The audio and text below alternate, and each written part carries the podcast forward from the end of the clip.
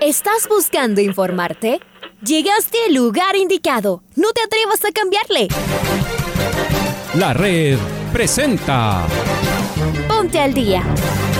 Información deportiva al instante sobre la actualidad de los equipos ecuatorianos muchos goles y el drama que tanto disfrutamos. Los albos se pusieron en ventaja con doblete de Adolfo Muñoz. La Libertadores Femenina cuenta con sus 16 equipos. Con la conducción de los periodistas de la red, Raúl el Profe Chávez y Andrés del Pichón Villamarín. Mucha información que contarles aquí en 102.1 FM. El microciclo de la selección que arranca el día de hoy. Ponte al día. La red. Bienvenidos.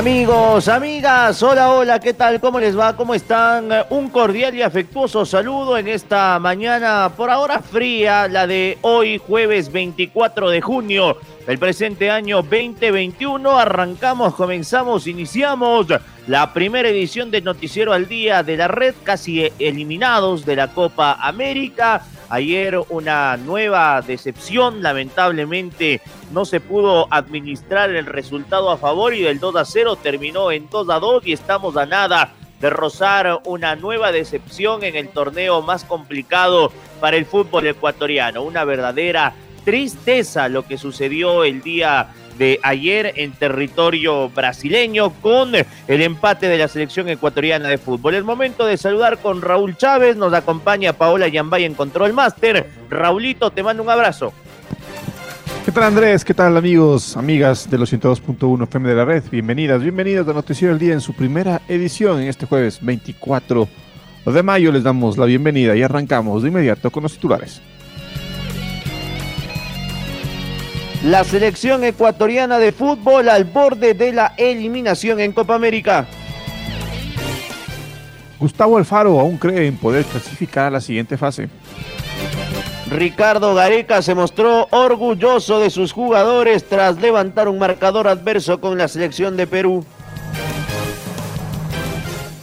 Brasil ganó sobre el final, aún muy aguerrida Colombia. Chile hace cálculos para evitar a Brasil. Marcelo Martins a disposición del director técnico de Bolivia. Y se han definido ya los octavos de final de la Eurocopa 2020. Es momento de ir con Alfonso Lazo Ayala para escuchar el editorial del día. No podemos con Perú en la Copa América, ni siquiera cuando le estamos ganando con dos goles. La Tri hizo un muy buen primer tiempo, que además lo redondeó con la ventaja en las redes contrarias. Al igual que en el partido anterior, algunos jugadores mejoraron gracias a la continuidad. Mención especial para Moisés Caicedo, que ya está volviendo para ser esa gran figura de noviembre del año pasado. Pero también Pervis Estupiñán, Ayrton Preciado y Alan Franco. Además, han mantenido el nivel Piero Incapié y el volante Sebastián Méndez. El trabajo de Leonardo Campana es muy interesante y le falta gol, que no es poco, claro, para explotar definitivamente. Esta vez la experiencia de Damián Díaz también aportó con el equipo con su fina pegada. Por supuesto que la juventud también les puede jugar una mala pasada, había ocurrido frente a Venezuela con Gonzalo Plata y hoy, entre Pervis Estupiñán y Piero Incapié, tomaron malas decisiones que terminaron en el segundo gol peruano. Además de esta vez, el muy seguro Robert Arboleda no pudo con la figura peruana, la Padula. Este último convertido en una verdadera pesadilla para nosotros desde el partido de eliminatorias. Nos empataron y el equipo obviamente se desmoronó. A partir de allí todo fue buscar a los empujones, cambios obligados buscando variantes urgentes y un juego que ya solo fue de corazón. Lo pudimos ganar en varias ocasiones y en una lo pudimos perder. El empate nos deja cerquita de la eliminación y además con este mal sabor que nos queda siempre luego de jugar la Copa América. Pero hay que levantar rápidamente pensando en eliminatorias. Mientras tanto, estamos esperando el inicio del Tour de Francia este sábado. Seguimos escuchando a especialistas en ciclismo de diferentes partes del mundo y todos coinciden en señalar a Richard Carapaz como uno de los tres favoritos para ganar la más importante competencia del planeta.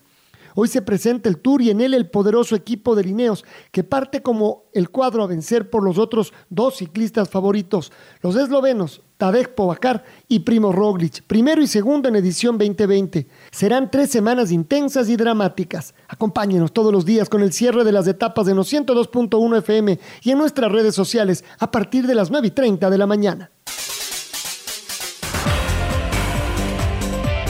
Vamos a repasar los resultados tanto en Eurocopa como en Copa América que se llevaron a efecto la tarde y noche de ayer. Suecia le ganó tres goles por dos a Polonia. Por su parte, España se destapó ante Eslovaquia en Sevilla y le ganó cinco goles por cero. Un partidazo jugaron en Múnich, alemanes y húngaros empataron dos por dos.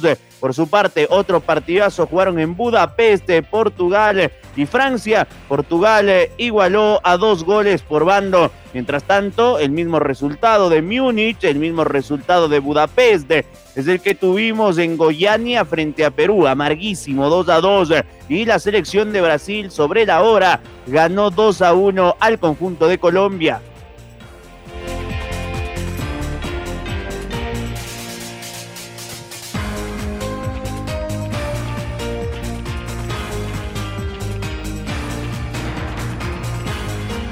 Ecuador y Perú empataron 2 a 2 por la cuarta fecha del Grupo B de la Copa América. Un autogol de Renato Tapia abrió el marcador para la tricolor.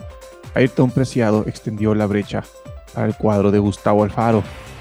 La Padula y Carrillo empataron el trámite en el segundo tiempo.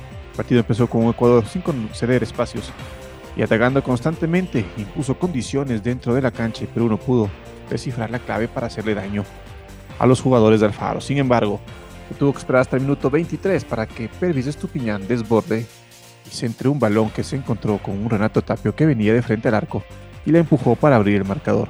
A partir de ese momento, Perú salió en busca del empate, pero la saga tricolor no permitía que los elementos rojiblancos logren traspasarla. Finalmente, a pocos minutos de culminar los, la, primera mitad, Díaz, de pelota parada, puso un centro al área chica y apareció Ayrton Preciado para empujarla y firmar lo que sería el transitorio 2 a 0. Con este resultado, ambas escuadras se fueron a los camerinos. Los primeros, los primeros minutos de la segunda parte fueron fatales para Ecuador, que salió muy distraído. Al minuto 49, Cueva rompió la línea defensiva de Arboleda e Hincapié, que habilitó a un lapidario Lapadula, que no perdonó de frente al arco. Pasaron tan solo 5 minutos para que Lapadula desborde, deje en el piso Arboleda y le haga pase de la muerte a André Carrillo, que definió para poner en tablas el encuentro. Después del empate, Ecuador quedó desorientado y no supo reponerse de manera correcta hasta el minuto 75 en donde empezó a atacar, pero sin precisión. Los cambios no le funcionaron al técnico Alfaro. Con este resultado, Ecuador suma dos puntos y queda a la espera de que Perú le gane a Venezuela en la siguiente fecha y de no perder por goleada con Brasil para poder clasificar. Por su parte, los de Gareca cuentan con cuatro unidades están con un pie dentro de la siguiente fase. Vamos a escuchar a Gustavo Alfaro sobre la selección de Perú, sobre lo que fue el partido el día de ayer. El técnico de Ecuador se refirió al rival ayer en territorio brasileño. Sí, son dominio de situaciones, distracciones, juventud, manejo de, tiempos del partido. Lo habíamos hecho muy bien en el primer tiempo, cuando marcamos la diferencia, que Perú en un momento quiso salir a cortarle el ritmo, a manejarlo. Bueno, son todas cosas que de pronto eh, Ecuador tiene que acostumbrarse, porque hace un esfuerzo muy grande para, pasar a ganar los partidos y para llevar la carga de los partidos y de pronto lo más sencillo que es el dominio de situaciones, el manejo de las circunstancias, los tiempos, eh, esas cosas terminan condenándonos demasiado, ¿no? Y esas cosas las terminamos pagando demasiado caro. Y, es algo que, que, lo estamos trabajando y, como le digo, quiero terminar con el arco en cero porque este es un equipo que tiene poder de gol y que va a convertir goles. Pero al no tener la, la concentración, la solidez o el, o el estar atento a los detalles, o a veces la juventud que nos lleva al ímpetu de, querer eh, hacer todo bien y todo rápido y, manejar los tiempos o las circunstancias adversas de un partido nos lleva a este tipo de escenarios, ¿no?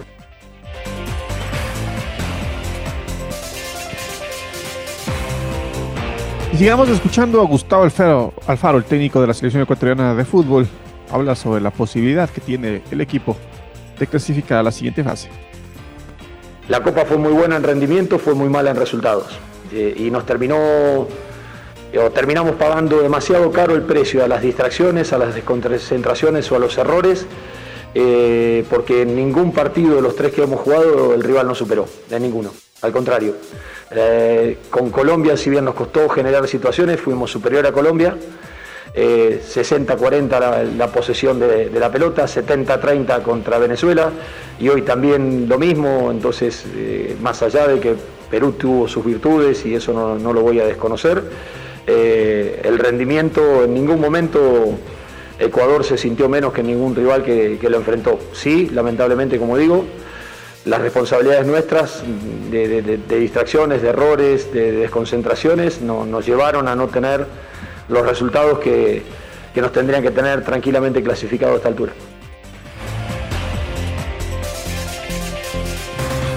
Colombia cayó dos goles por uno frente a Brasil luego de estar en ventaja durante casi todo el partido. Luis Díaz adelantó a los cafeteros con un golazo de chilena, pero se quedaron con las manos vacías. Vamos a ir con Freddy Pasquel, que nos trae detalles de lo que fue el triunfo del Scratch 2 eh, por 1 en Río de Janeiro sobre el elenco de Reinaldo Rueda. Hola Freddy, ¿cómo te va? Por el grupo B de la Copa América, Colombia cayó derrotada 2 a 1 frente a la selección de Brasil este día miércoles en horas de la noche en el estadio Nilton Santos de Río de Janeiro. Los cafeteros se adelantaron con un golazo de Luis Díaz a los 9 minutos y realizaron un gran partido. En el segundo tiempo controlaban a su rival que trataba por todos los medios de llegar al empate en una jugada polémica en la que el balón impactó en el árbitro Pitana que dio continuidad a la jugada que derivó en el cabezazo de Roberto Firmino para el empate 1 a 1. Los colombianos reclamaron airadamente por la decisión arbitral, pero el partido continuó. Ya en minutos de adición, Casemiro a la salida de un tiro de esquina logró el 2 a 1 para los brasileños, que de esta manera llevan campaña perfecta con tres triunfos seguidos. Por su parte, el equipo de Reinaldo Rueda se quedó con las manos vacías, pero de todas maneras está clasificado a los cuartos de final. Para la siguiente instancia, Juan Guillermo Cuadrado no podrá jugar porque acumuló dos tarjetas amarillas. Colombia tiene cuatro puntos y la última jornada queda libre porque ya sumó sus cuatro presentaciones en su grupo.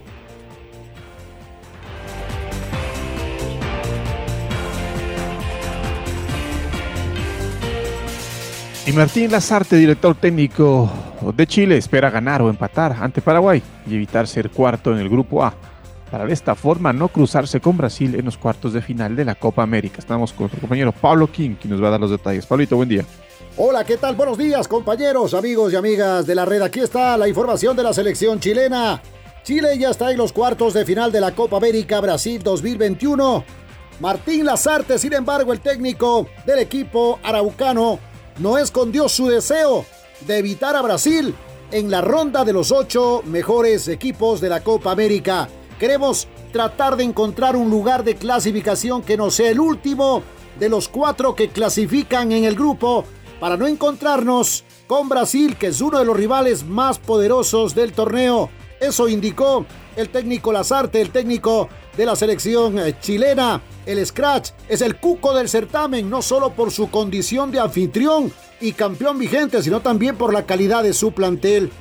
El equipo chileno el cuadro de Martín Lazarte tendrá que enfrentar al combinado paraguayo y una victoria o un empate también le serviría para no ser cuarto en el grupo y así evitar a la selección eh, brasileña. Son los cálculos que está haciendo Martín Lazarte, el director técnico de la selección de Chile, para evitar a Brasil, el equipo de Neymar, que es realmente el mejor de la Copa América de selecciones al momento. Hasta aquí la información de Chile, compañeros, con ustedes. En un ratito nos volvemos a encontrar, mi estimado Pablo. Vamos a pasar ahora con eh, la selección eh, de Bolivia, porque Bolivia está a la nada de recuperar a su máximo referente en eh, los últimos años, después de haber superado la enfermedad del COVID-19. Marcelo Moreno Martins goleador de la selección del Altiplano, recibió la disposición para que se vincule a su selección luego de permanecer en cuarentena 10 días. La decisión si va de titular o no depende de César Farías. ¿Es así o no, Lucho Quiroz? ¿Cómo le va? Hola Andrés y Raúl, ¿cómo les va? La selección boliviana de fútbol enfrenta a su similar Uruguay esta noche. Hay que decir que En las pruebas PCR dio negativo ya el delantero Marcelo Moreno Martins y solo dependerá de César Farías si lo pone o no como titular. Incluso han dicho que en la parte física está bien. El jugador ha entrenado con normalidad y podría ser considerado. Dependerá nada más del estratega venezolano para ver si puede estar o no esta noche ante los charrúas. Un abrazo compañeros. Un abrazo, Luchito. Muchas gracias. Y nos vamos con Domingo Valencia porque se definieron los octavos de final de la Euro 2020. Y nuestro compañero nos va a contar cómo quedaron los cruces. Domingo, buen día, ¿cómo estás? Hola compañeros, ¿cómo les va? Después de la victoria de Suecia 3 a 2 sobre Polonia, el 5 a 0 de España a Eslovaquia y los empates 2 a 2 de Francia frente a Portugal y de Hungría ante Alemania, quedaron definidos los cruces de los octavos de final de la Euro 2020. Los encuentros serán de sábado a martes a las 11 y a las 14 horas hora ecuatoriana. El sábado a primera hora, Gales enfrentará a Dinamarca en el Johan Cruyff Arena de Ámsterdam. A segunda hora, Italia se verá las caras con Austria en Wembley. El domingo, Países Bajos jugarán ante la República Checa en el Estadio Ferenc Puskas de Hungría. Después se verán las caras Bélgica y Portugal en el Estadio La Cartuja de Sevilla. El lunes, Croacia enfrentará a España en el Parking Stadium de Copenhague, en Dinamarca. Francia se verá las caras ante Suiza en el Arena Nacional de Bucarest, en Rumania. El martes Inglaterra y Alemania jugarán en Wembley. Y finalmente, Suecia y Ucrania disputarán el último cupo a los cuartos de final en Hampden Park, en Glasgow, Escocia. Informó para el Noticiero al Día Domingo Valencia. Compañeros, volvemos con ustedes de Estudios Centrales. Muy bien, así han quedado entonces los cruces de la siguiente fase de la Eurocopa. Ese duelo entre Inglaterra y Alemania promete. Vamos a escuchar a Luis Enrique, el seleccionador de la Furia Española. Se refirió en Sevilla, en la Cartuja, después del triunfo cinco goles por cero sobre Eslovaquia, al rendimiento de su equipo y a lo que será también eh, la siguiente ronda. Lo escuchamos, Alex DT del Barcelona. Yo creo que voy paso a paso. Os he dicho lo que yo pienso que puede hacer eh, la selección, las expectativas que yo creo que tenemos como selección y, y no lo he cambiado en ningún momento de la, de la clasificación. Nos alegramos mucho por la alegría que podemos dar a la afición, por la alegría que se han llevado los jugadores y sus familiares, por la alegría de todos los que forman el staff de la selección y nuestros familiares. Y a partir de aquí, un alivio sí que lo es, no solo para mí, sino por lo que significa seguir insistiendo en los mismos conceptos futbolísticos a los jugadores y que vean que, que se puede llegar al resultado de manera clara jugando a lo que jugamos. Yo creo que la selección española se le podrá quejar de muchas cosas, pero de que no va por el partido de ese minuto 1 hasta el 90, de eso no se le puede achacar nada. Entonces este resultado refrenda un poco lo que, lo que buscamos. Viene en el mejor momento y nos prepara de cara a los octavos con, con muchísima confianza y tenemos unas ganas locas ya de que llegue el lunes.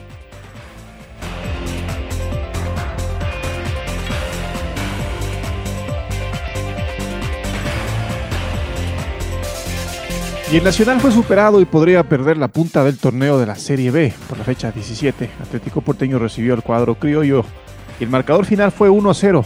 El gol del partido fue marcado por Joao Quiñones. El cotejo arrancó con los dos elencos buscando imponer condiciones y conseguir el primer gol. Los porteños y Vitri salieron a proponer en campo rival y generar daño desde el robo de balón. Los primeros 30 minutos fueron disputados en media cancha y con algunas imprecisiones. En los 15 minutos finales se registraron varias aproximaciones y anuncios de peligro. El inicio del segundo tiempo, la tónica del encuentro fue igual. El Nacional y Atlético Porteño trataron de ser protagonistas. Al minuto 76, luego de una serie de rebotes en el área de los puros criollos, apareció el delantero Joao Quiñones y anotó el gol, que a la postre sería definitivo en el marcador. La máquina gris intentó conseguir el empate, pero careció de claridad en los metros finales próxima fecha Atlético Porteño visitará a Santo Domingo y el Nacional recibirá a América de Quito. Es momento de ir con el gol del recuerdo. El gol del recuerdo. El 23 de junio del año 2018, la Universidad Católica recibió al técnico universitario por la décima novena fecha de la primera etapa del torneo en el Estadio Olímpico Atahualpa. Los camaratas impusieron cuatro goles por cero. Recordemos del segundo tanto del trencito azul, obra de John Jairo Fuentes, con los relatos del Pato Javier Díaz y comentarios de Luis Fernando Quirós. El centro vendrá desde la esquina de la aventura preferencia y la genera sur. Balón al área, escalado otra vez y Fuente gol. ¡Gol!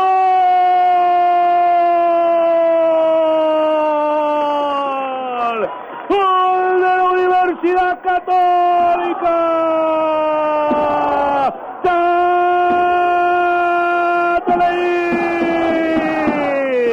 El centro para escalada y no sé si la quiso peinar o la pisa, pues la quiso mandar a guardar. La pelota iba al segundo poste y allá aparece este jugador que tiene el gol entre oreja, ceja y cien. ¡Qué crack para mandarla al fondo! John Jairo Fuente, a veces de lujo, a veces como en esta solo para empujarla, pero siempre presente. El trencito azul pita fuerte en el Atahualpa. El trencito azul pita fuerte en el campeonato ecuatoriano de fútbol y al técnico universitario ya le marca la segunda anotación. Se escucha desde el Atahualpa y hasta el cielo. El equipo color cielo quiteño ya tiene dos. El técnico universitario cero. Y más que merecido este gol, tenía que aparecer el goleador del campeonato que ya se perdió uno antes, unos minutos antes por una mala decisión. Y hace goles de todo tipo, de lujo, de taco, de penal, de cabeza, como quiera el número 16 de la Universidad Católica.